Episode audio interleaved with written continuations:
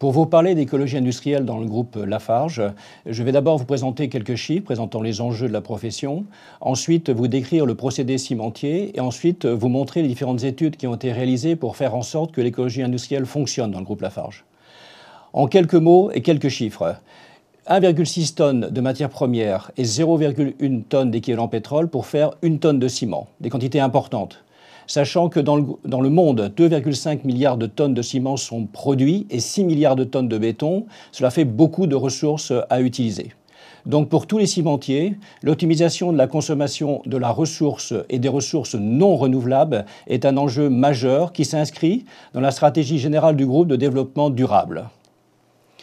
Le procédé cimentier lui-même. Les ressources nécessaires pour la production sont euh, les suivantes. D'une part, des matières minérales qui viennent de la carrière, telles que l'argile, le calcaire et différents oxydes. Ensuite, de l'énergie, de l'énergie qui vient de combustibles fossiles traditionnels, tels que le charbon, le pétrole ou le gaz. Le procédé lui-même, il consiste à porter ces matières premières, les matières premières minérales, à 1450 degrés pour fabriquer une roche artificielle que nous appelons le clinker. L'opération est réalisée euh, suivant différentes technologies, mais la matière minérale circule toujours dans le four à contre-courant de gaz chauds qui finalement vont réchauffer cette matière minérale jusqu'à 1450 degrés. Il y a trois principales opérations dans le four. La première, c'est la déshydratation, la matière première est relativement humide. Le deuxième, la décarbonatation, les matières premières qui viennent de la carrière sont toutes carbonées. Et la troisième, la réaction qui est une réaction euh, minérale, en fait, de création d'une structure cristalline pour fabriquer ce clinker. La déshydratation et la carbonatation sont réalisées euh, dans une tour et ensuite la clinkerisation dans un four tournant. La tour est constituée de cyclones. Sur le schéma, on voit donc euh, les différentes étapes. D'abord, l'extraction avec le broyage pour faire une matière première, ce qu'on appelle un mix, qui va être constitué de différentes matières minérales. Ensuite, la combustion en elle-même, pour faire en sorte de déshydrater, puis décarboner, puis fabriquer cette liaison carbone-soufre et les différents autres constituants et les différents autoxydes. Et enfin, ce clinker va être broyé et on va y ajouter un certain nombre d'additifs qui vont faire les différentes qualités de ciment. Le recyclage des déchets dans le four de cimenterie. Eh bien, la préoccupation a été de remplacer et de faire en sorte que ces matières premières, qui étaient des matières non renouvelables, qui venaient de la nature, puissent être remplacées par des matières premières qui venaient en fait de l'activité de déchets. Alors pour faire cela, il a fallu faire un certain nombre d'études. Et donc, je vais en citer trois ici, qui sont les trois études importantes, qui servent de base justement pour le développement de euh, recyclage des déchets, donc l'écologie industrielle dans le four de ciment.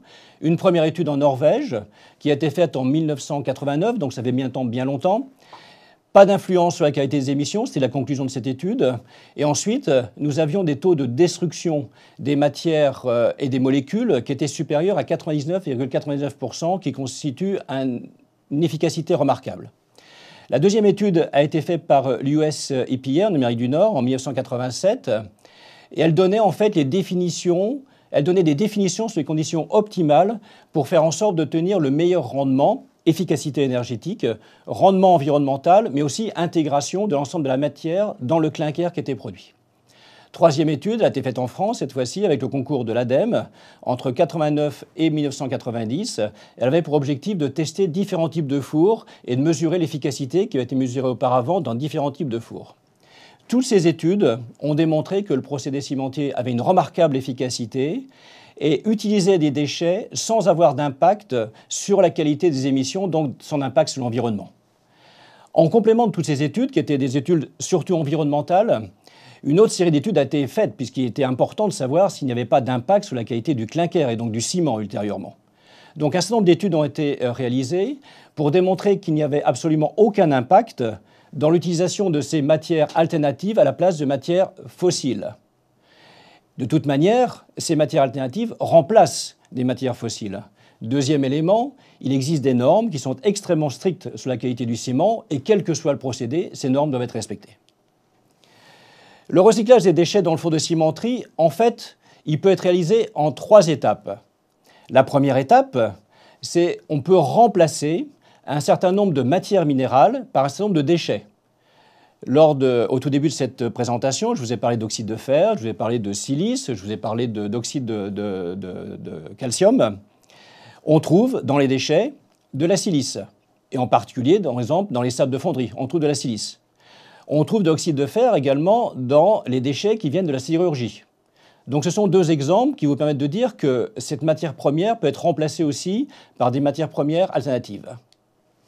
En ce qui concerne le four, en ce qui concerne le four, il s'agit de remplacer des combustibles fossiles. Remplacer des combustibles fossiles veut dire qu'on va chercher des déchets avec un contenu énergétique. Ce contenu énergétique va être directement utilisé dans le four. Et enfin, dernière étape, c'est la fabrication du ciment lui-même, donc le broyage du clinker avec un certain nombre d'additifs.